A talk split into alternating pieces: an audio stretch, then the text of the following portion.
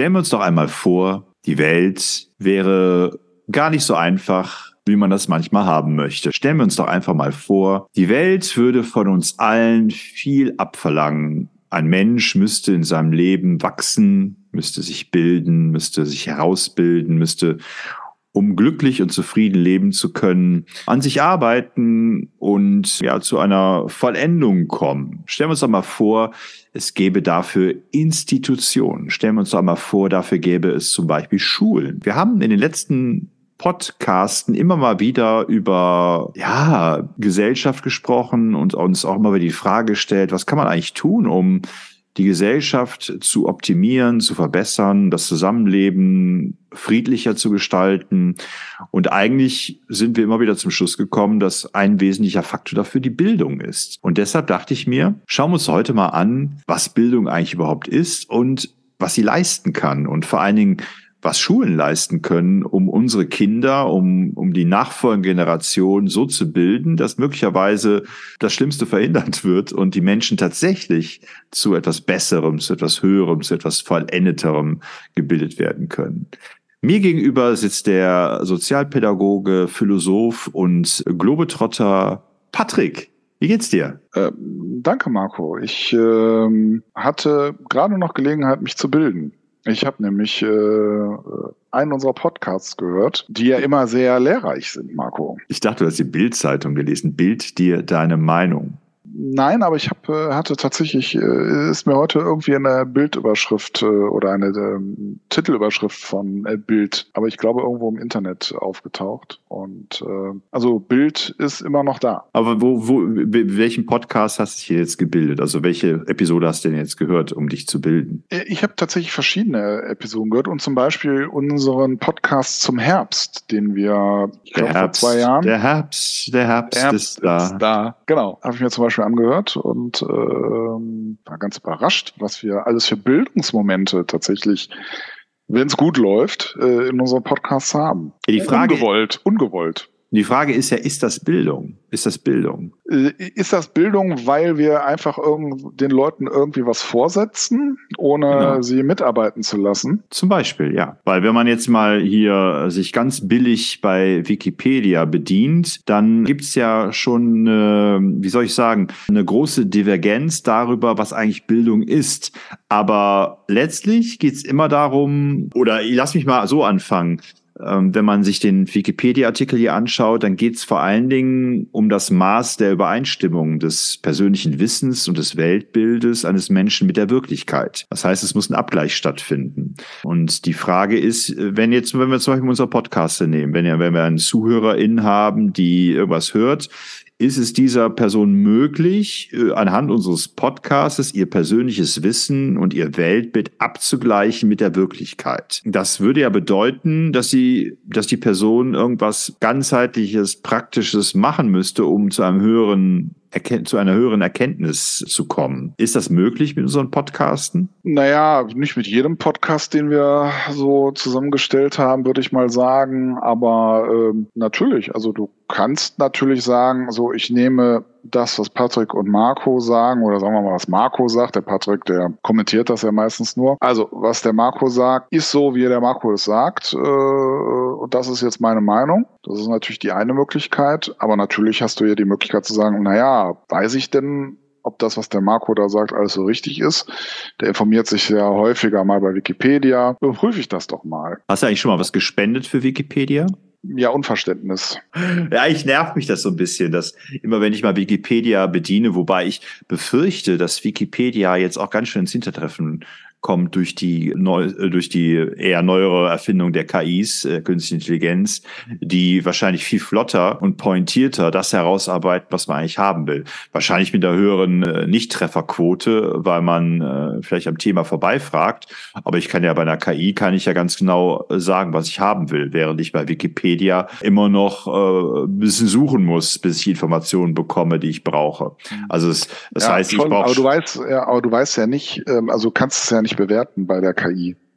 Also das ist ja der Vorteil mit Wikipedia, dass die sich ja immer noch die Mühe machen, Nachweise zum Beispiel äh, äh, in Form von Fußnoten und Literaturverweisen ähm, da einzubringen. Und Aber ich weiß nicht, was KI noch, ich, ich weiß nicht, was KI noch alles so äh, können wird, aber ähm, bislang greift die KI ja auch weitgehend auf Wikipedia zurück. Also ja, man das, kann, aber äh, kann aber auch viel einspeisen. Ne? Man kann ja zum Beispiel, also Gesetze, nehmen wir mal das Beispiel, ähm, das hat mir letztens ein Bekannter erzählt, wenn ich jetzt zum Beispiel möchte, dass jemand einen, einen Song, äh, dass die KI einen Song komponiert, der klingt wie, dann kann ich einfach die ganzen Songtexte oder die ganzen äh, Songs da auch eingeben und dann wird das Wissen der KI äh, erweitert um die ganzen Informationen.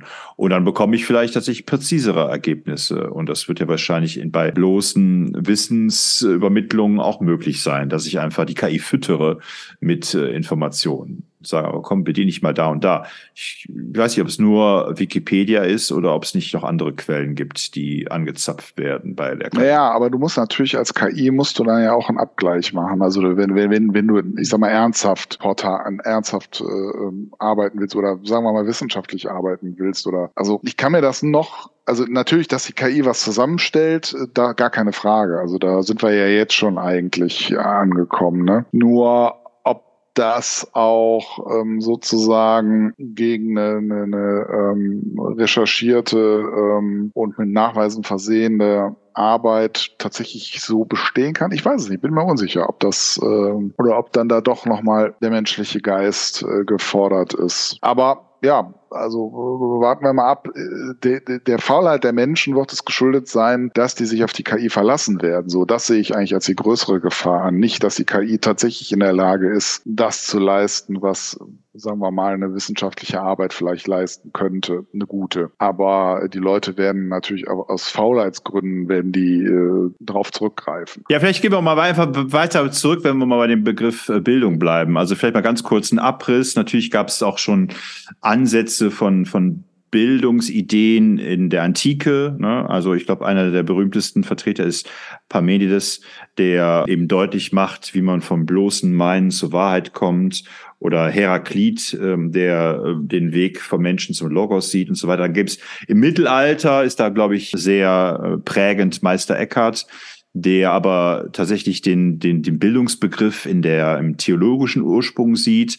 Also eigentlich kann ich nur gebildet werden durch äh, die Gottheit, ja. Und aber da, wo wirklich der, der Knackpunkt ist, was wir auch schon mal thematisiert haben oder häufiger schon thematisiert haben, ist natürlich die Aufklärung.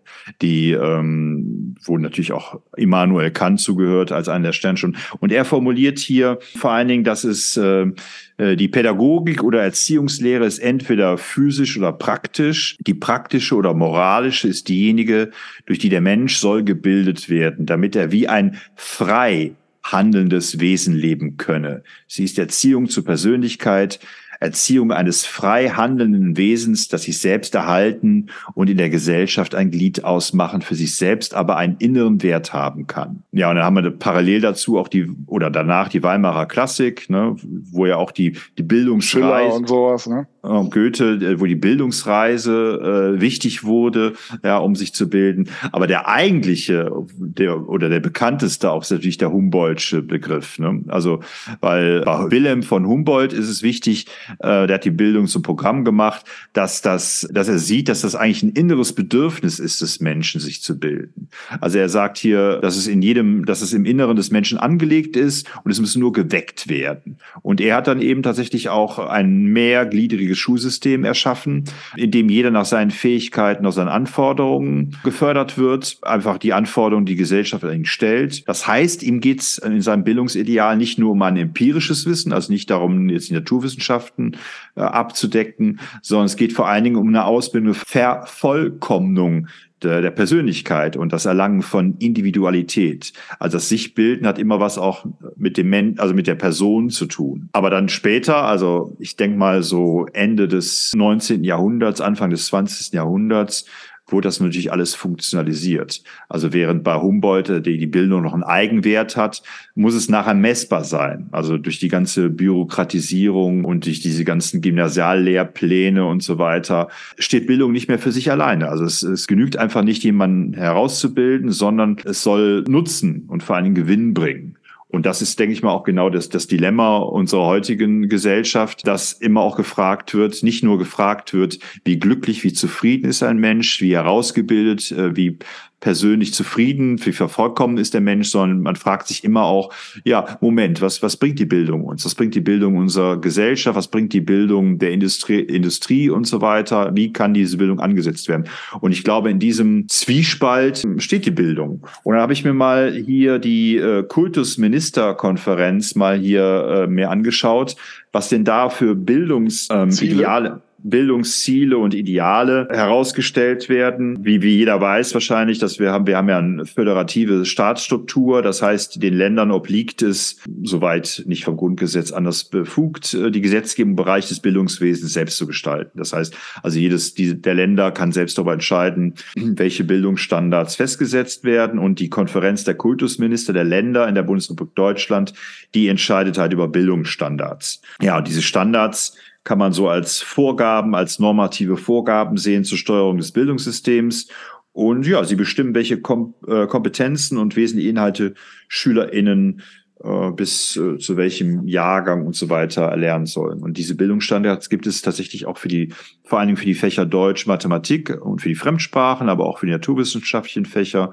Dazu gehört dann, oder die Bildungsstandards fördern dann eben, ja, zum Beispiel die definierten Leistungserwartungen in den Unterrichtsplanungen, ähm, die diagnostische Kompetenz der Lehrkräfte, den Umgang mit Heterogenität, äh, dass Unterricht evaluiert wird durch interne, externe Verfahren und ja, die Arbeit mit den Lehrplänen. Das wird alles immer wieder evaluiert und fortgeschrieben. Und wenn man sich dann hier, wie gesagt, anschaut, Moment, das habe ich hier, also es bezieht sich auf die Ländervereinbarung über die gemeinsame Grundstruktur des Schulwesens und die gesamtstaatliche Verantwortung der Länder in zentralen bildungspolitischen Fragen. Das ist der Beschluss der Kultusministerkonferenz vom 15.10.2020 und ist in Kraft getreten am 9.2.2021. Und es bezieht sich tatsächlich auf alle, auf jede Form von Schule und Institutionen. Und da kommt eine ganze Menge. Wenn man hier Artikel 10 Bildungs- und Erziehungsziele sich anschaut, dann ist Paragraph 1, der allgemeine Bildungs- und Erziehungsauftrag der Schule leitet sich aus den übergreifenden Grundsätzen des Grundgesetzes ab. Er wird präzisiert durch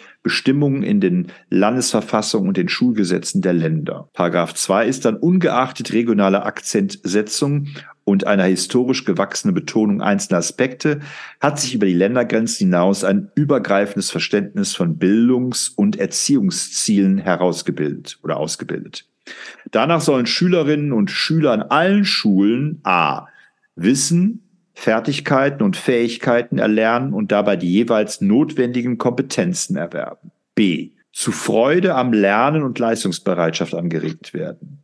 c zu selbstständigem kritischen Urteil, zu eigenverantwortlichem Handeln und schöpferischer Tätigkeit befähigt werden, um im Sinne der Teilhabe zukünftig Aufgaben im sozialen Umfeld, in beruflichen Zusammenhängen und in der Gesellschaft aktiv wahrnehmen zu können. Da haben wir schon wieder die Funktionalisierung. Also Bildung hat keinen Eigenwert, sondern wenn, dann geht es hier darum, wie es nachher im sozialen Umfeld, in beruflichen Zusammenhängen und der Gesellschaft aktiv ähm, umgesetzt werden ja, kann. Ja, aber immerhin, äh, äh, kannst du das nochmal vorlesen? Wo es, ich sag mal, vom Hören her in Richtung Kreativität und sowas ging? Ja, ja, schöpferische Tätigkeit. Schöpferische äh, Tätigkeit. Sehr schön. Das, äh, da hatten wir uns ja auch mal drunter, drüber unterhalten, dass ich äh, so das Gefühl hatte, dass gerade dieser Aspekt ziemlich verloren geht. Ja, der, ja äh, lass mich das kurz, behalt das bitte. Ja, weil, ich behalte, ich behalte, behalte schön. Danach können wir uns ja mal Gedanken machen, wie, wie das denn umsetzbar ist, was hier alles gefordert ist. Ne? Ja. Dann haben wir D, zur Anerkennung von Freiheit und Demokratie geführt werden und dabei die Bereitschaft zu sozialem Handeln und zu politischer Verantwortungsübernahme entwickeln dann E zur Achtung der Menschenwürde und der Menschenrechte erzogen werden, F zur Toleranz gegenüber anderen Meinungen, Auffassungen und Lebensweisen angeleitet werden, eine auf die Förderung des Friedens in Europa und der Welt und auf Völkerverständigung gerichtete Einstellung ausprägen und sich ihrem Handeln an ethischen sowie religiösen und kulturellen Werten orientieren, G ermutigt werden, an europäischen und internationalen Austausch- und Kooperationsprogrammen zur Erweiterung ihrer sprachlichen, interkulturellen sowie persönlichen Kompetenzen teilzunehmen. Und H die Bereitschaft entwickeln, Verantwortung zum Schutz der Umwelt zu zeigen und nachhaltig zu praktizieren. Nachher wird aber auch nochmal deutlich, dass man durchaus bestimmte Werte im Wandel sieht. Ja, also man geht nicht davon aus, dass es einen Bildungsbegriff gibt, der konstant ist, sondern dass sich sowas auch verändern kann ja, je nach Gesellschaft, je nach ähm, mhm. äh, äußeren Faktoren und so weiter. Aber ich glaube, es muss jetzt mal als Zitat hier genügen, weil ich denke mal, damit äh, können wir auf jeden Fall jetzt schon mal operieren. Also was deutlich wird, ist jedenfalls, dass es eine eierlegende Wollmilchsau gefordert oder äh, angesprochen wird, die, wie du ja schon richtig festgestellt hast, Ziel auf jeden Fall zielorientiert sein soll. Andererseits, was ist mit Bildung anzufangen, die einfach nur gar nicht anwendbar ist in irgendeiner Form? Was würde dir so einfallen? Was könnte das sein? Ja, wir können ja mal einfach mal äh, so Klassiker nehmen. Also nehmen wir mal jetzt Goethes Faust. Mhm. So, was lernen die Schülerinnen und Schüler, wenn sie in der Oberstufe zum Abitur Goethes Faust lernen? So. Also da. Ja. Da, hm, ich kann ja jetzt mal von mir sprechen. Und wir haben ja Goethes Faust tatsächlich in der Oberstufe durchgenommen. Und ich war damals noch nicht wirklich geistig in der Lage, Goethes Faust vollkommen zu erfassen. Das war ein paar Jahre später, war das ganz anders, aber zu dem Zeitpunkt war mir das noch zu komplex, äh, sprachlich auch. Aber was, was für mich ähm, ähm, ja also bemerkenswert war oder was sich bis heute bei mir eingebrannt hat, war, dass für mich diese Erkenntnis, wie, wie äh, der Gottesvorstellung, die Goethe da formuliert. Ne? Also dass Gott sozusagen tatsächlich die Wette mit äh, im Grunde mit impliziert. Gott eigentlich der ganzen Sache ganz schnell hätte ja auch einen Riegel vorschieben können, wenn er gewollt hätte, sondern dass er tatsächlich diese Wette eben auch eingeht. Gut, du hast etwas verstanden, aber nützt dir dieses Verständnis äh, des Werks irgendwas für diese Akzentsetzung oder die, das äh, Ja, nun ja, gut, also in dem Fall war das für mich eine religiöse Erkenntnis. Äh, ähm, okay, das wäre F. Ja, äh, also diese ähm, sich in ihrem Handel an ethischen sowie religiösen und kulturellen Werten orientiert. Also du hast eine religiöse Erkenntnis. Check. Check. Ich äh, habe diesen den enormen Reichtum der deutschen Sprache kennengelernt. Ich weiß nicht, worunter das jetzt fallen würde. Ja, das wäre jetzt vielleicht Anregung zur schöpferischen Tätigkeit oder Fähigkeiten erlernen. Also es gibt hier habe das jetzt hier gerade nicht sofort parat, aber es gibt natürlich hier auch noch sowas wie ästhetische Kompetenzen. Die werden aber hier gar nicht herausgestellt in diesen also geht es eher um Digitales und um lebenslanges Lernen, Integration, ja, Inklusion. Also tatsächlich hier in dem, in dem Primärtext sehe ich nicht, ähm, man könnte höchstens sagen, hier, zu, äh, doch Erweiterung, Erweiterung ihrer sprachlichen, interkulturellen, persönlichen Kompetenzen, aber da geht es eher um Austauschprogramme. Dann lass mal ein bisschen hochgehen. Mhm. Also was, was ich auch faszinierend fand äh, als Schüler, auch wenn's, wenn ich es nicht ganz auseinanderflechten konnte, waren ja die verschiedenen Ebenen, die da drin steckten. Da waren zum einen hat er da ja ähm, literarische Vorlagen, äh, in Anführungszeichen, so wie, wie auch Märchen, Mythen irgendwie eingewoben. Gleichzeitig war es aber auch eine, eine Religions- äh, und teilweise auch eine Gesellschaftskritik, die er da mit eingebaut hat. Und diese Verwebung dieser verschiedenen Ebenen, äh, das fand ich auch total spannend, äh, dass man das überhaupt machen kann und, äh, und wie er das auch gelöst hat. Das könnte man ja jetzt vielleicht bei E einen Check machen, Achtung der Menschenwürde. Soll ich da einen Check machen? Achtung der Menschenwürde. Ja, wenn du sagst, es, die Gesellschaft wird kritisiert. Ich denke mal, du gehst auf Gretchen, naja. ziehst auf Gretchen ab, die letztlich ja darunter leiden muss, dass sie äh, mit Faust das Verhältnis eingegangen ist und nee, das Kind nee, das, nee, töten muss. Ja, so das meinst du. Nee, nee, nee, ich meinte mehr, also äh, so verschiedene Typen eben darstellen, wie im, Pro im Phantasmisten. Also so, so, so Typen, die äh, ähm, so Karrieretypen, die äh, ähm, gar nicht an der Sache an sich interessiert sind, sondern äh, nur quasi an der oberflächlichen Karriere. Also diese, diese Mensch, also diese Ebenen der, des gesellschaftlichen Miteinanders. Klar, Gretchen fällt da natürlich auch mit ihrem Verhalten rein, aber. Das wäre dann wahrscheinlich C, ne? Zu selbstständigen kritischen Urteil, zu eigenverantwortlichem Handeln, schöpferischen Tätigkeit befähigt werden, um im Sinne der Teilhabe zukünftiger Aufgaben sozialen Umfeld, beruflichen Zusammenhängen ja, und der Gesellschaft aktiv wahrnehmen zu können. Ja, ja, Geht's, ja so in die Richtung? Geht, geht schon in die Richtung. Okay, check. So, äh, aber auch ähm, äh, war da nicht irgendwie was mit den regionalen Besonderheiten? Nee, doch regionale Besonderheiten gab es, glaube ich, auch noch, ne? Ja, ja, aber das, das sind jetzt hier diese Basiskompetenzen, die, die, die Basisbildungsstandards, Erziehungsziele, die in allen Ländern gelten sollen. Also von ja. A bis H, das soll in allen Bundesländern gelten. Ich weiß jetzt allerdings nicht genau, ähm, äh, es geht da ja auch um Hexen und so, also so ein Frauenbild, was ja nicht mehr unserer woken Gesellschaft entspricht, ob, ob wir damit nicht eigentlich schon vorher einen Disclaimer eigentlich bringen müssten, bevor wir dann Goethes Faust äh, besprechen. Auch, auch Gretchen kommt ja jetzt nicht so richtig gut weg. Ja, ich glaube, wenn, wenn du mich fragst, ich glaube, dass Goethes Faust nur zu rechtfertigen ist, wenn dieses Werk so behandelt wird mit den Schülerinnen und Schülern, dass tatsächlich die Möglichkeit überhaupt besteht, das kritisch zu würdigen. Und dafür musst du eine Menge tun. Weil wenn du jetzt den, den äh, Faust nur als spannende Handlung wiedergibst, dann ist es, glaube ich, schwierig, das herauszuarbeiten. Du musst da tatsächlich ganz viel Kontextwissen vermitteln als Lehrkraft. Du musst ganz viel über die Grenzen hinaus behandeln, damit überhaupt sowas möglich ist, damit ich überhaupt sehe, dass Faust zum Beispiel unverantwortlich handelt, ja, das, äh, weil er ja Gretchen äh, instrumentalisiert, missbraucht quasi für seine Triebe. Und das, denke ich mal, kann nur erarbeitet werden, wenn man äh, das Werk auch wirklich gut aufarbeitet. Sonst, klar, man kann, kommt natürlich schnell zum Schluss, äh, der böse Faust und das arme Gretchen, wie konnte er nur? Aber um wirklich eine, ihn zu verstehen und Gretchen zu verstehen, denke ich mal, ist da schon eine Menge notwendig, um hier diesen Bildungsstandards gerecht zu werden. Ja. Mhm. Also ich, ich würde jetzt mal sagen, dass der Faust, also als, wie soll ich sagen, exemplarisch für Bildungs- und Erziehungsziele nur dann herangezogen werden kann, wenn man auch Distanz einnimmt und gleichzeitig aber auch ganz viel Erklärungsversuche vornehmen muss. Also ich glaube nicht, dass Schülerinnen und Schüler das eigenständig erarbeiten können, so ein Werk, um den Bildungs- und Erziehungszielen gerecht zu werden. Andererseits ist natürlich auch das Schöne, dass, dass äh, gerade Goethes Faust natürlich die Möglichkeit bietet zu einer intensiven Auseinandersetzung und möglicherweise auch zu einer Ebene führt, die es Menschen ermöglicht, diese Bildungs- und Erziehungsziele zu verwirklichen weil ich viel möglicherweise im Umkehrschluss ja lerne, dass es wichtig ist, Toleranz gegenüber anderen Meinungen, Auffassungen, Lebensweisen zu haben, dass es wichtig ist, Frieden zu erhalten in Europa und Völkerverständigung zu betreiben. Und dass es wichtig ist, Freiheit und Demokratie um anzuerkennen und sich. Das geht aus Goethes Faust hervor. Gut, Demokratie vielleicht jetzt nicht, aber Freiheit. Du hast auf der einen Seite durch den Protagonisten, der den Bogen überspannt und seine Freiheit natürlich dazu nutzt, um sehr egozentrisch zu handeln, ja, und über Leichen quasi zu gehen.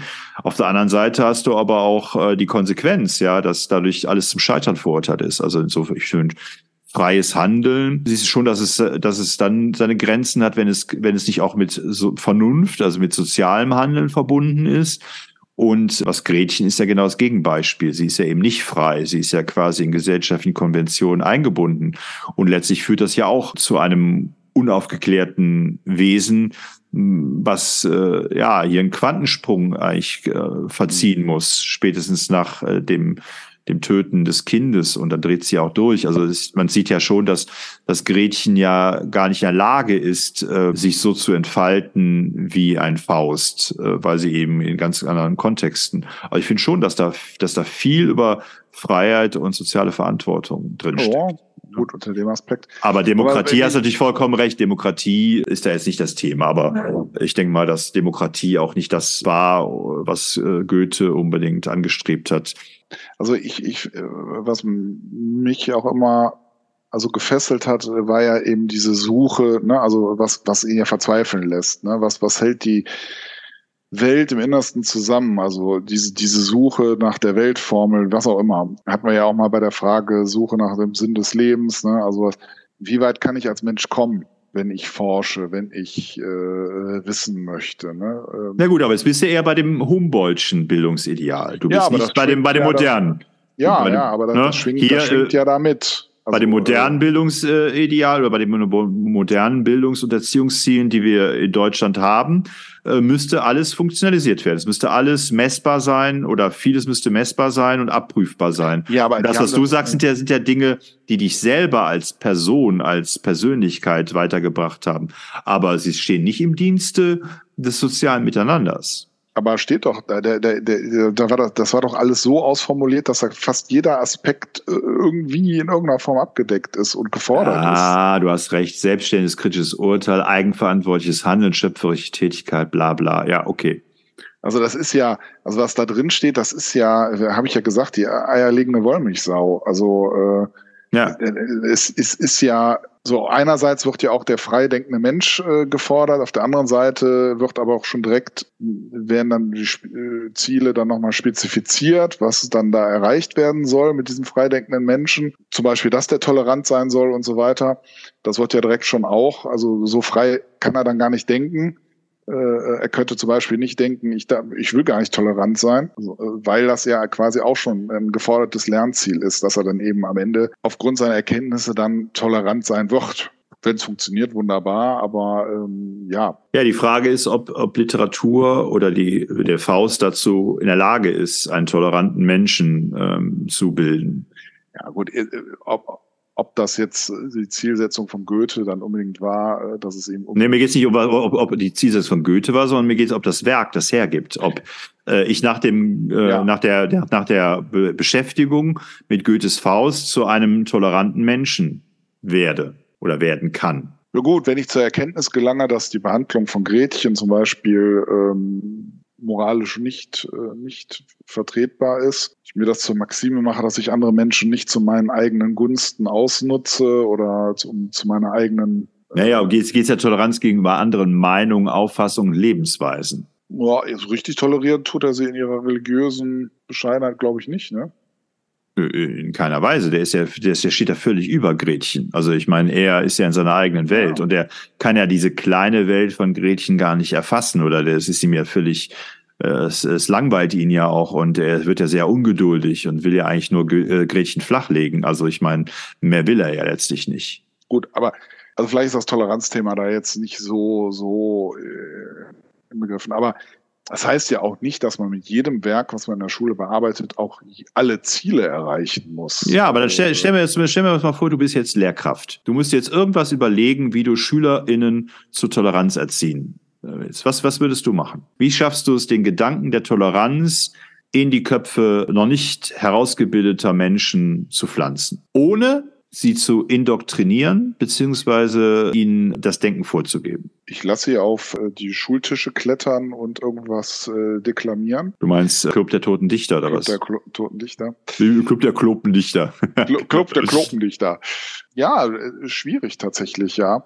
Weil, wie du schon sagst, ne, als wenn du als Lehrer natürlich direkt ähm, zu den Klassikern irgendwie hinleitest, ähm, nimmst du natürlich dem Schüler die, die freie Erkenntnis. Ne? Ähm, naja, gut, aber das Erlebnis, naja, also äh, klar, also du kannst natürlich verschiedene Sachen machen. Du kannst ihm natürlich irgendwie Geschichten zum Beispiel äh, nahebringen. Da gibt's ja im Deutschunterricht auch einiges an Literatur, was eben beschreibt Gesellschaften, die, äh, ich sag mal, es an einer gewissen Toleranz mangeln ließen kannst du natürlich als, als, äh, als Grundlage der inneren Reinigung sozusagen den, den Schülern anbieten. Aber da sind wir auch schnell ja, glaube ich, bei diesem Thema, ne? also äh, was ist ein guter Lehrer, Lehrerin, äh, was schlecht. Also ich zum Beispiel äh, habe es gehasst, wenn ich irgendwie indoktriniert wurde in irgendeine Richtung, habe es aber geliebt, wenn ein Lehrer eine Meinung vertreten hat, die er argumentativ äh, vertreten konnte und begründen konnte. Das musste dann nicht unbedingt meine Meinung sein, aber wenn er sie gut äh, vertreten hat und gut argumentiert hat, war das mir auf jeden Fall eine Hilfe. Ich glaube, wenn ich jetzt mal nochmal zum Thema Toleranz zurückkehren darf,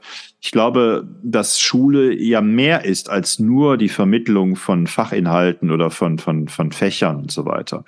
Also ich glaube, dass Schule auch die, die Gesell eine geschützte Gesellschaft ist, ja, im, im Kleinen oder im Herausgebildeten. Ja, und ich, und ich denke mal, wenn es um Toleranz geht, dann äh, stoßen ja auch junge Schülerinnen schnell an ihre Grenzen. Stell dir vor, du bist wie in vielen Schulen mit über 30 Schülerinnen äh, in einer Klasse und äh, da wird es natürlich zu Konflikten kommen und so weiter. Und ich glaube, dass in dem täglichen Umgang auf dem Pausenhof, im Unterricht, ich automatisch lerne, dass es natürlich verschiedene Möglichkeiten gibt, damit umzugehen, dass andere Menschen andere Auffassungen, äh, Weltbilder, Lebensweisen, Meinungen haben. Äh, und ich kann mich daran reiben, ich kann mich dabei aufregen, ich kann mich da äh, dagegen wehren oder ich kann versuchen, Verständigung herbeizurufen. Und ich glaube, dass da wichtig ist, dass Lehrkräfte zum einen Vorbildfunktion haben, ja, dass sie zeigen, wie man Konflikte lösen kann, wie man Verständnis und Empathie erzeugen kann oder sich selber vielleicht auch eine andere Einstellung. Perspektivismus zum Beispiel ist ja für, aus meiner Sicht ein unheimlicher Schlüssel, um Konflikte zu lösen, also zu sehen, okay, ich habe meine Sichtweise, aber der andere hat möglicherweise eine andere Sichtweise. Das heißt aber, das haben wir auch beim Thema Wahrheit auch besprochen, das heißt ja nicht automatisch, dass ich mehr Recht habe als der andere oder umgekehrt. Ja. Ja. Aber da sind wir natürlich ah. bei, bei, bei einem der Grundprobleme der Schule, die Bewertung. Also dass ja alles letztlich immer noch nach Leistungsabfragen und nach Bewertung durch die Lehrperson erfolgt. Das heißt, der Lehrer muss ja am Ende äh, eine gewisse Leitgabe geben oder einen Erwartungshorizont formulieren, den die Schüler dann ja in irgendeiner Form einzulösen haben, weil sonst könnte er dafür ja keine Klassifizierung abgeben. Also wenn wir wirklich einen freien, einen freien Menschen, eine freie Bildung äh, äh dann äh, und einen unabhängigen Lehrer oder Lehrerin haben wollten, müsste eigentlich dieses Benotungssystem wegfallen. Nur damit würden natürlich auch Ansporn und Leistungsanforderungen vermutlich auch wegfallen. Ja, es sei denn, man sieht es wie Humboldt, ne, der davon ausgeht, dass die Menschen äh, gebildet werden wollen und nur auch gieren, dass endlich mal Richtig. Input in sie hineinkommt. Da, ne? Äh, sobald, soweit ich aber den Humboldt, ich schätze den ungemein und vieles, was der losgestoßen hat und auch die Ansätze, wie er die Welt betrachtet und erfahren hat, schätze ich auch sehr. Aber in dem Punkt, glaube ich, irrt er. Ja, vor allen Dingen ist mir bei seinem idealistischen äh, Menschenbild ja nicht drin, äh, dass ja viele Faktoren dazu beitragen, ob jemand äh, wirklich äh, gebildet oder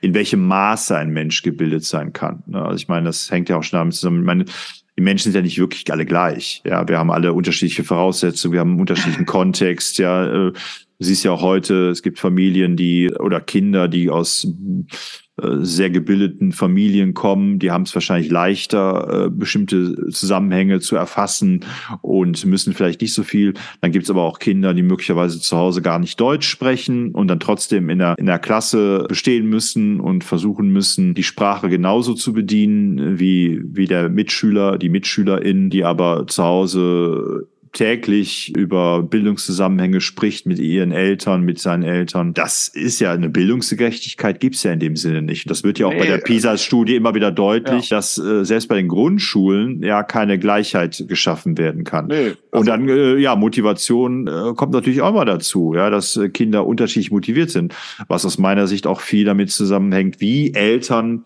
ihre Kinder fördern. Wenn, wenn, wenn es Eltern egal ist, was ein Kind leistet oder was ein Kind weiß oder was es sich an aneignet, dann verliert das Kind natürlich irgendwann auch das Interesse daran, für die Eltern zu lernen. Andererseits, wenn Eltern natürlich nur permanent ihre ihre Kinder pampern und denen immer wieder sagen, wie toll sie sind und wie toll sie das finden, was sie machen, dann führt es natürlich vielleicht möglicherweise auch zu einer Lustlosigkeit, weil es ja nachher so ein Selbstläufer wird. Ich werde ja sowieso immer gelobt und dann gibt es ja auch keinen, keinen Reiz mehr. Also es ist schwierig. Pädagogik ist auf jeden Fall ein schwieriges Feld. Es ist ein sehr schwieriges Feld. Und dann kommt ja, wir haben ja noch einen Faktor, haben wir ja noch, äh, da noch gar nicht eingebunden das ist äh, offensichtlich die Genetik, denn äh, bei allen Einflüssen, die Gesellschaft und Erziehung Sicherheit in diesem Kontext haben, ist es doch überraschend, dass es immer wieder Menschen gibt, die aus einem komplett fern, bildungsfernen Haushalt kommen, die aber trotzdem zu übergroßen Leistungen, auch kulturellen Leistungen äh, äh, fähig sind. Also das kommt ja auch noch dazu. Also das, was ein Mensch äh, quasi qua Geburt mitbringt. Ja, umgekehrt gibt es auch Kinder, die aufs Beste in den, ich sag mal, Familien gefördert werden, die trotzdem nie auf den grünen Zweig kommen. Das, das kommt ja auch noch dazu. Also das ist wirklich ein, ein, ein, ähm, also ich sag mal, was man da den, den Pädagoginnen zumutet in gewisser Weise oder erwartet, ist ja auch eigentlich so gar nicht zu leisten. Ich meine, man kann versuchen, es zu erreichen, aber du wirst es nie so umsetzen können, wie das dann formuliert ist. Naja, aber, du, du, du erwartest dann eben tatsächlich ein Interesse. Interesse des Pädagogen, der Pädagogin für den individuellen Schüler, die individuelle Schülerin. Ja, ja aber auch das, auch das, ich meine, äh, ich weiß nicht, wie viel Schüler so ein Lehrer am Tag so vor der Nase hat. Äh, äh, manche Lehrer wechseln ja dann häufiger die Klassen. Also ich weiß nicht, wie viele Kinder man da am Tag so im Schnitt hat, aber sagen wir mal ja, du musst aber 90 auch, Kinder oder sowas. aber du musst Tag ja auch nicht alle im gleichen Maße, genau. Man, ich meine, das ist ja auch, äh, das weiß ja auch jeder. Es gibt äh, Schülerinnen und Schüler, die brauchen eigentlich gar keine Schule. Die sind so eigenmotiviert, intrinsisch motiviert, dass, sie, dass die eigentlich gar keine Lehrkraft brauchen, ja, weil die einfach Interesse haben, sich bestimmte Sachen anzueignen. Ja. Hast also schon mal, ich sag mal, wenn du so eine Klasse hast, also so ein Viertel läuft, ja, musst du gar nicht viel tun. So, dann hast du vielleicht auch noch mal ein Viertel von Schülerinnen und Schüler, wo du wo du echt nicht mehr weißt, was du machen sollst. Ja, weil die möglicherweise, ja, aber da haben wir natürlich auch Möglichkeiten, Fördermöglichkeiten an Schulen. Ja, es ist ja nicht so, dass da nur eine Lehrkraft ist. Da sind ja auch verschiedene Lehrkräfte und da gibt es ja auch Fördermöglichkeiten auch, auch da. Und dann hast du natürlich ein Mittelfeld, wo du möglicherweise auch mal genauer hingucken musst. Ja, wo du schauen musst, wie, wie motiviere ich die, wie, wie motiviere ich den und, und ich glaube, dass da auch ein, ähm, vielleicht ein Faktor, wichtiger Faktor ist, äh, die Schülerinnen und Schüler ernst zu nehmen, ja, ihn wirklich auch als Person zu erkennen, nicht einfach nur als einer von vielen.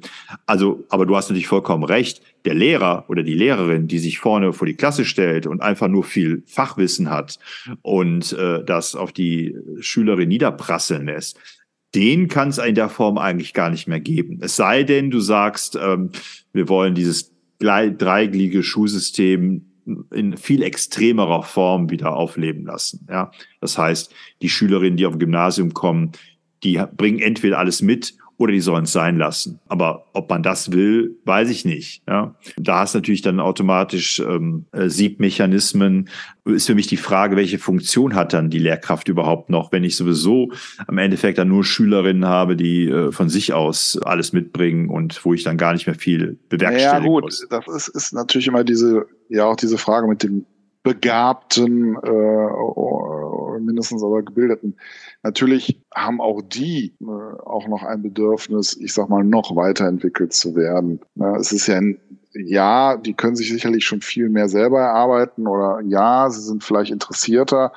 Dennoch, äh, äh, ne, ich meine, sonst bräuchten wir ja auch nicht zu studieren, brauchst du ja immer noch jemanden, der, äh, ich sag mal, noch eine größere Kenntnis hat und die vielleicht doch noch zu höheren Leistungen oder Erkenntnissen anleiten kann. Ja, aber kommen wir, kommen wir zu dem Punkt. Aber eigentlich das größte Problem unserer Gesellschaft ist doch, dass wir diese 20 Prozent AfD-WählerInnen, ja, dass wir die möglicherweise davon abbringen, aus einer, wie soll ich sagen, ungebildeten Art und Weise äh, etwas zu tun, äh, was sie, was sie vielleicht nicht täten, wenn sie einen gewissen Bildungsstandard hätten. Also ich glaube, dass das größte, die größte Aufgabe unserer Gesellschaft ist es, die auch die äh, schwächer, leistungsschwächeren Schülerinnen auf ein Niveau zu bringen, ja, was die, die tatsächlich dazu bringt, selbstständig kritisch zu denken, eigenverantwortlich zu handeln, schöpferisch tätig zu sein, ja, die wirklich tolerant sein wollen, die Frieden fördern wollen in Europa und die auf Völkerverständigung hin ausgerichtet sind. Und das finde ich einen viel wichtigeren Auftrag, als zu sagen, nee, wir wollen aber jetzt die, die, die, die 10 Prozent oder die 20 Prozent, die sowieso alles wissen und alles können und selbst laufen, äh, denen jetzt auch noch Herausforderungen zu bringen. Ich glaube, das funktioniert eher einfacher, als die Menschen zu motivieren und an Bildung heranzuführen, die ähm, ja möglicherweise einen Kontext haben, ein, ein, ein Umfeld haben, was sie daran hindert, äh, tatsächlich eigenverantwortlich und selbsttätig und kritisch zu urteilen. Hat alles Weidel, hat die nicht auch Abitur? Ja, ich glaube auch Gut, nicht, dass so viel das zu dem Thema. Weiß gar nicht. Ja, du, du, du formulierst da natürlich einen hohen moralischen Berg äh, oder hast du ja nicht nur du formuliert, scheint ja auch von Landesseite ähm, so formuliert zu sein. Ja, Okay, ich habe einen hohen Anspruch. Ja, und ich weiß nicht, ob, ob äh, ich meine, da steckt ja auch einiges an, sagen wir mal, gesellschaftlichen oder sagen wir mal, Vorstellungen, wie Gesellschaft sein soll drin. Und Schule scheint immer äh, die äh, gerade aktuellen gesellschaftlichen Einstellungen, äh, ich sag mal, immer weitergegeben zu haben. Jetzt kannst du sagen, ja, aber die Ziele, die wir jetzt haben, das sind jetzt wirklich gute Ziele, aber insgesamt äh, weiß man ja nicht, wie spätere Generationen wieder darüber denken werden. Und ich weiß nicht, ob Schule so stark tatsächlich äh, gesellschaftlich formend sein dürfen oder ob man nicht den Menschen tatsächlich ihre Freiheiten lassen muss. Äh, denn letztlich äh, ist es ja schon auch, äh, ich sag mal, dass da eine bestimmte Moralvorstellung ja vermittelt wird. Es war im Kaiserreich so, es war bei den Nazis so, es war unter den Kommunisten so. Schule hat da immer dazu gedient, sozusagen das gewünschte Gesellschaftsbild zu vermitteln. Ja, weiß ich eben nicht, ob, ob man nicht lieber einen Weg gehen sollte, Menschen aus eigener Erkenntnis zu bestimmten Werten oder sowas kommen zu lassen.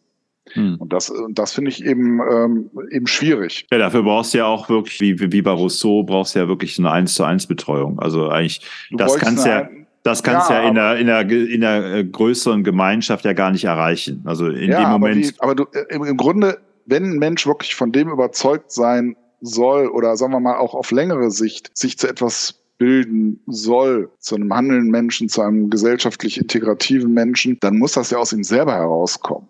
Oder, oder, oder er muss erkennen in während seiner Schulzeit, wie wichtig das ist, mit anderen Menschen zusammenzuarbeiten. Wenn er wirklich, wenn der Mensch lernt, okay, ich bin gut, aber mit Patrick bin ich noch besser weil wir zusammen zu Ergebnissen kommen, zu denen ich allein nicht in der Lage wäre, dann hat doch Schule schon einen Beitrag zur Gesellschaft äh, dazu beigetragen. Und ja. wenn ich dann noch mitbekomme, dass möglicherweise ähm, ein äh, Schüler, äh, eine Schülerin aus einem anderen Kulturkreis, zugewandert meinetwegen, ja, auch über Kompetenzen verfügt oder, oder, oder etwas mitbringt, wo, wozu ich möglicherweise selber gar nicht so in der Lage bin oder, oder es noch gar nicht erfasst habe, dann ist, ist doch das Beste, was Schule erreichen kann. Ja, aber auf der anderen Seite äh, wird diesem Menschen, wenn er aber bestimmte Werte vielleicht äh, mit sich herumträgt, die vielleicht nicht in das gängige Gesellschaftsvorstellung passen, also sich Unterordnung unter den Mann oder irgend solche Geschichten, dann würde diese Person ähm, aber ja schon in irgendeiner Form versucht werden, die Person von diesen Gedankengängen wegzuleiten.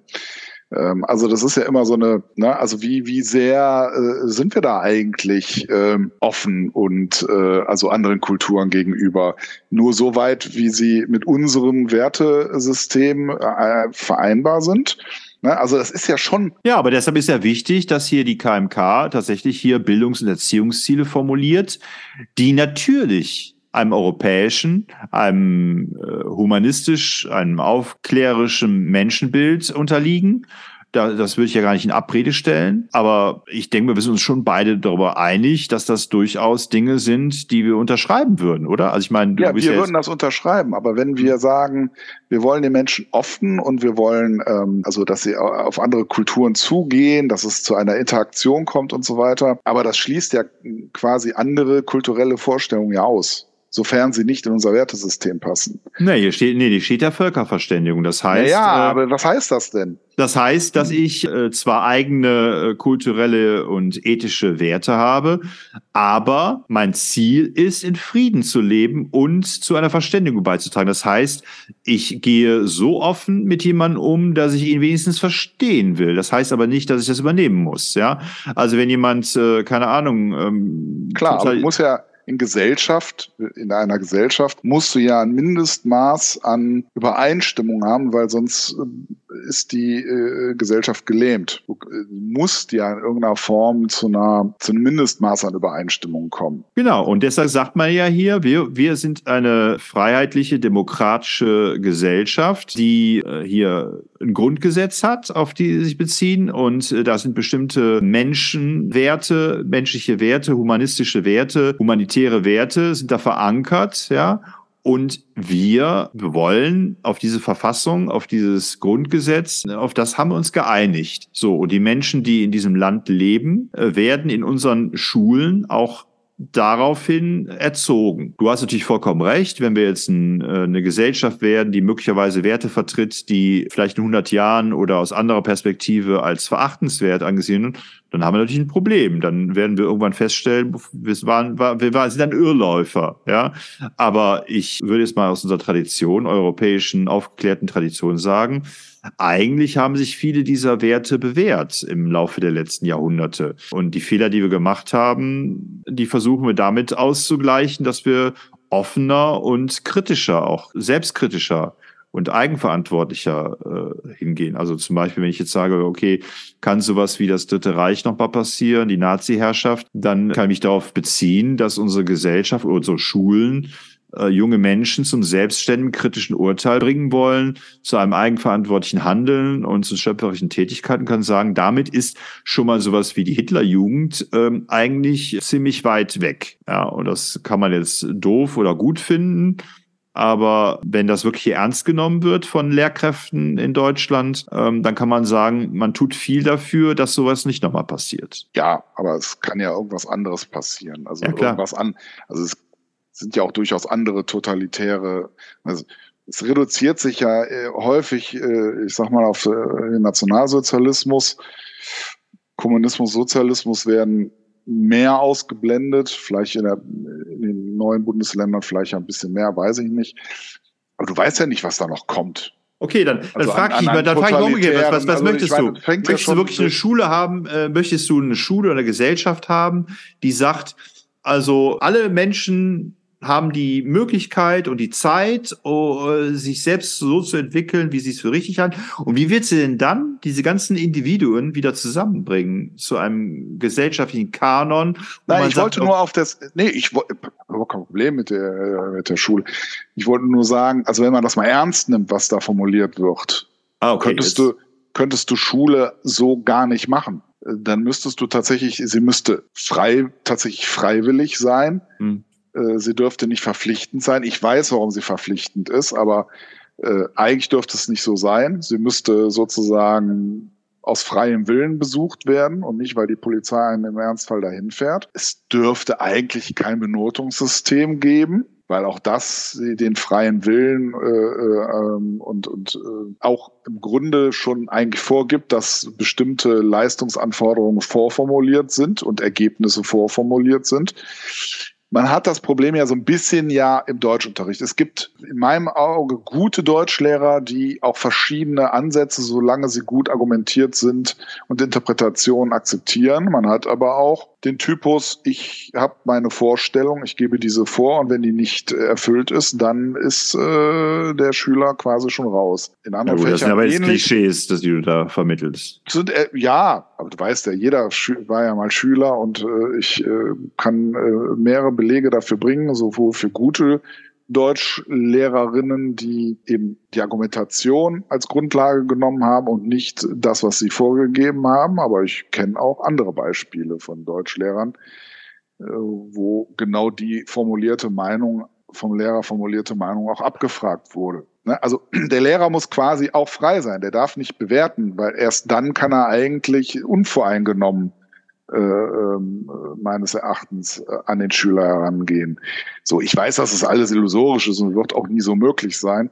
Gerade auch wegen diesem anderen Aspekt, nämlich der Leistungsgesellschaft und äh, dessen, wofür man Schüler eben eigentlich ja ausbilden will, nämlich ich sag mal, in die Wirtschaft hineinzupassen. Es müssten eigentlich viel größere Freiheiten gegeben sein, wenn du wirklich einen freien Menschen äh, äh, äh, erziehen willst. Wenn das tatsächlich das Ziel wäre, einer, der das sich selber erarbeitet, seine Erkenntnisse selber äh, sozusagen durch ich sag mal, eine leichte Anleitung oder eine freundliche Anleitung des Lehrers äh, oder der Lehrerin sozusagen selber zu Ergebnissen kommt. Ja, also ich meine, ich verstehe, was du sagen willst und ich äh, verstehe auch deine Kritik und ich äh, gebe dir auch nee, recht. ist keine Kritik. Ich, ich glaube, ja. Äh, äh, die Frage glaube, ist, die Frage ist, wie willst du das machen? Wie willst du das machen? Also ich finde, äh, wenn, wenn, du, wenn du wirklich äh, weniger ähm, Menschen in einem so einem Land hättest, dann glaube ich, wäre es einfacher. Aber wir haben ja eben auch verdammt viele Menschen, ja. äh, die zur Schule gehen und ähm, und mir geht's vor allen Dingen darum, wie schaffe ich das, diese Menschen ähm, so zu erziehen und so zu bilden, dass sie tatsächlich äh, zufriedene, glückliche Menschen sind, aber gleichzeitig aber sich auch als Teil dieser Gesellschaft sehen und nicht immer als die, äh, die irgendwas erdulden müssen, irgendwas erleiden müssen, die nicht gefragt werden, die unzufrieden sind, äh, die das Gefühl haben, dass sie keine Chancengleichheit äh, hier gibt und so weiter, ja. Und äh, da sehe ich, äh, sind wir weit von entfernt, dass wir diese Menschen wieder eingefangen bekommen. Und dann frage ich mich, ist es möglich, mit diesen Bildungsidealen, mit diesen Erziehungszielen die Menschen hinzubekommen? Und ich sag mal, theoretisch ja. Also ich finde die äh, von, von, auf, der abstrakten Ebene durchaus sinnvoll. Das hast du ja auch äh, bestätigt. Aber ich glaube, wo wir tatsächlich uns beide auch einig sind, dass es die Frage ist, wie kommt man denn dahin? Und das, da gibt es natürlich tausend Möglichkeiten. Wenn man dann aber wieder sieht, dass es sowas wie Zentralabitur gibt oder Lernstandserhebungen und äh, zentrale Prüfungen und so weiter, dann fragt man sich, oder ich frage mich dann, wie, wie, wie, wie ist das vereinbar? Einerseits diese, diese, dass man so was ganzheitliches haben will, dass man die individuelle Entwicklung, die Persönlichkeitsentwicklung eines jeden Menschen ernst nimmt, was du ja auch gesagt hast. Andererseits aber dann doch wieder alle eng führt, weil im Endeffekt dann alle eigentlich wieder, ja, sagen ja, müssen. Ja, ja, also ja, das, das, das, ist, Du hast jetzt in wenigen knappen Worten äh, das formuliert, was ich mit etwas blumig vielleicht eben ausgedrückt habe. Genau das ist, sehe ich als Problem. Ne, einerseits ne, möchte man dieses, dieses Idealbild irgendwie vom Freien, vom sich selber bildenden, aus der Erkenntnis zu den richtigen Ergebnissen kommenden Menschen.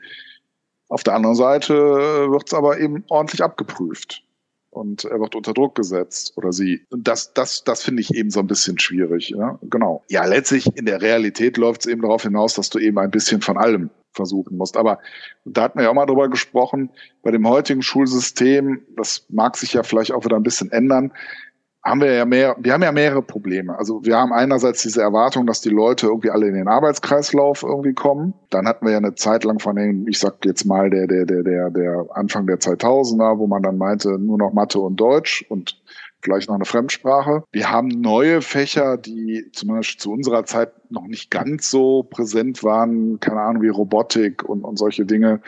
Äh, die Was ist Robotik für ein Fach, Patrick? Ja, Informatik, Robotik, naja, es schon, ja. schon beides. Also ich meine, äh, es gab zu unserer Zeit ja auch schon Informatik, aber das scheint deutlich mehr in den Vordergrund gerückt zu sein. Früher war das Informatik so etwas, das konnte man machen, das musste man nicht. Ne? Hm. Aber mittlerweile drückt sowas ja, damit werden ja auch die Schüler oft gefischt, dass sie dann irgendwelche Roboter führen können und so weiter. Es werden mittlerweile. Du hast ein Traumata, Sonden, was Roboter angeht, ne? Es, es, es, es, werden Sonden ins All geschickt mittlerweile. Äh, ich weiß gar nicht, zu welchem Fach das im Einzelnen gehört. Wahrscheinlich Physik vielleicht, aber vielleicht ja auch Informatik und Robotik. Ich habe keine Ahnung. Astronomie vielleicht? Ja, Astronomie vielleicht auch. Aber ich glaube, um so ein Ding da hochzubringen und zu steuern und so weiter, kommst du mit Astronomie alleine auch nicht weiter. Hm. Naja, jedenfalls klar, ne? Ich verstehe das schon, dass das auch Ressourcen packt, neue Fächer, neue hm, Bildungsinhalte und so weiter. Aber mir, mir fehlt eben sehr, sehr viel äh, an geisteswissenschaftliches Input, was vielleicht früher an den klassischen, in, der, in den klassischen vor allem gymnasialen Ausbildung eben noch, noch praktiziert wurde. Ne? Ich finde, wir sollten jetzt zurück zum Fernseher, also Telekolleg zum Beispiel. Das, das sind so Dinge. Gibt den eigentlich noch? Ich habe keine Ahnung. Aber das, das wäre mal wieder schön, dass es so, so, ein, so ein staatlich verortetes Fernsehen gibt. Dann würde man auch die, die ganzen Krankheitsausfälle der Lehrkräfte kompensieren können. Also die Kinder bleiben einfach morgens zu Hause und gucken West 3 oder irgendwie dritten Programme. Hm, und, aber sowas äh, haben wir schon, Marco. Äh, das nennt sich bei uns Studientage. Ah, ja, ja, ja, okay. Aber das sind dann wahrscheinlich Lehrkräfte, die du kennst, oder? Die das äh, machen und nicht irgendwelche äh, Menschen nee, nee, mit nee, so Mini-Pli und Oberlippenbart. Nee, oder? Bei uns heißt das, die Schüler werden nach Hause geschickt, kriegen irgendwelche Aufgaben, müssen die dann zu Hause lösen. Und wenn die das nicht hinkriegen, müssen sich die Eltern drum kümmern.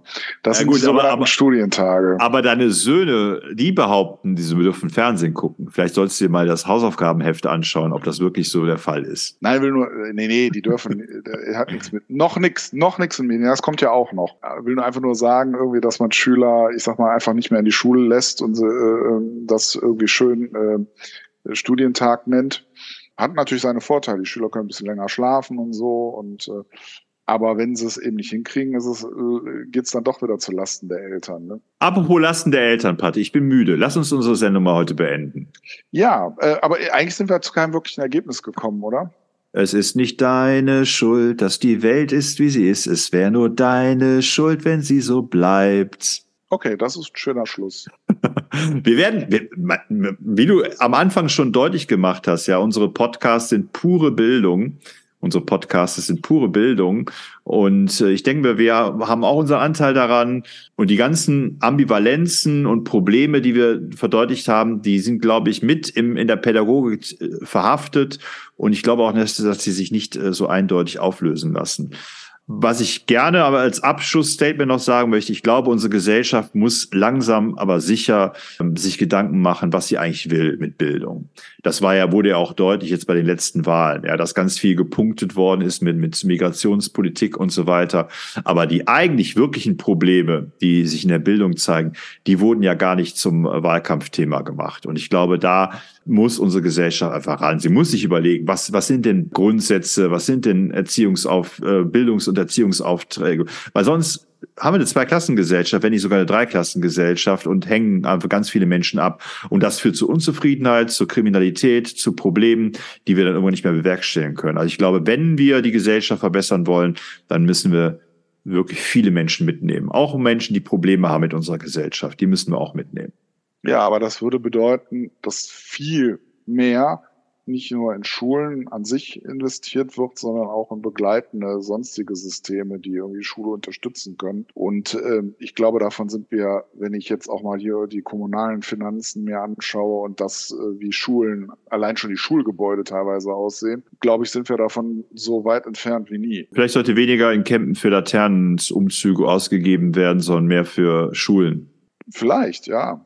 Aber da wären wir wieder bei dem Punkt, äh, dass ja auch Kreativität und äh, gesellschaftliches Miteinander und äh, religiöse und allgemein ethische Grundlagen ja auch verinnerlicht werden sollen. Und wie geht das nicht besser, als wenn man einem teilenden Mann, der einem diskriminierten, Obdachlosen. Minder bemittelten. Das wissen wir ja nicht. Vielleicht war der ja sehr klug. Äh. Nee, minder, minder bedacht jetzt an die, was die, so die, das Geld angeht, was die Finanzen angeht. Was Ach so, min, min, äh, wenig Mittel, minder bemittelt.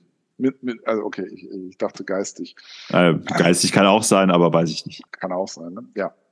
Patrick, du weißt, dass ich dir noch stundenlang zuhören könnte. Unser Podcast, unsere, unsere Episoden sind ein Zeugnis davon, wie gerne wir miteinander quatschen und wie intensiv und lange. Aber jetzt ist es Zeit, von dir ins Bett gebracht zu werden. Deshalb bitte ich so dich, die Abmoderation jetzt hier zu starten, damit ich endlich einschlummern kann. Ja, Marco. Und ähm, vielleicht schaffst du es ja auch, deinen Schlaf mal zur inneren Reinigung und zur inneren Bildung zu nutzen, indem du das, was wir heute hier erörtert haben, nochmal verinnerlichst und äh, auf jeden Fall, dass du dich äh, auch selber findest, äh, auch im Schlaf und äh, dass du auf jeden Fall mich wiederfindest beim nächsten Mal. Soll ich, dich, soll ich von dir träumen, Patrick? Wenn das für dich akzeptabel ist, äh, äh, dann gerne. Wenn es schön macht? Ich weiß nicht, ob es schön macht, aber es macht klug, wenn du mal von mir träumt. Komm, mach die Abmoderation, Patrick.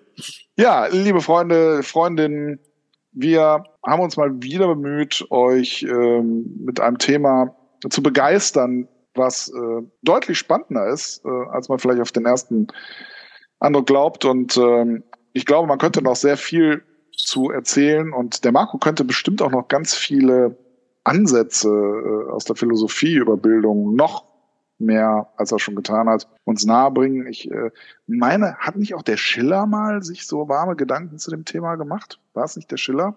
Schillers Glocke? Nee, äh, ich meine, der, der auch tatsächlich pädagogische Leitlinien ah, formuliert hat. Also ich meine, äh, Goethe und Schiller haben beide mit der Weimarer Klassik ja ein Erziehungsprogramm, ästhetisches Erziehungsprogramm ja, äh, entworfen. Ja, ja. Aber ja. eigentlich so die richtigen Pädagogen waren eher so Rousseau zum Beispiel. Ja, schon. Aber ich fand das schon, äh, so, sowas zum Beispiel finde ich auch mal ganz interessant. Ne? Wie, wie haben sich denn die Großen unserer Literaturgeschichte zum Beispiel zum Thema Bildung verhalten? Ähm, naja, also das können wir ja vielleicht irgendwann. Aber das, das brauchst du ja auch. Das brauchst du ja auch, um den Faust zu verstehen. Du musst ja die Weimarer Klassik kennen beziehungsweise Sturm und Drang natürlich auch, aber du musst natürlich die Weimarer Klasse kennen, um den Faust wirklich zu verstehen. Vor allem ja. natürlich den zweiten Teil. Ja, also äh, vielleicht gibt es ja irgendwann mal einen Teil zwei äh, unseres äh, Bildungspodcasts. Und äh, ja, ich hoffe, ihr schaltet das nächste Mal wieder ein, wenn ihr Ich dachte, du machst die Abmoderation. Ich dachte, du beteiligst dich mal. Ja, nö, nö. Ich habe jetzt mal gedacht, bin ich mal ganz passiv. Also, wenn ihr wollt Und, Und? wenn ihr könnt. Tschüss.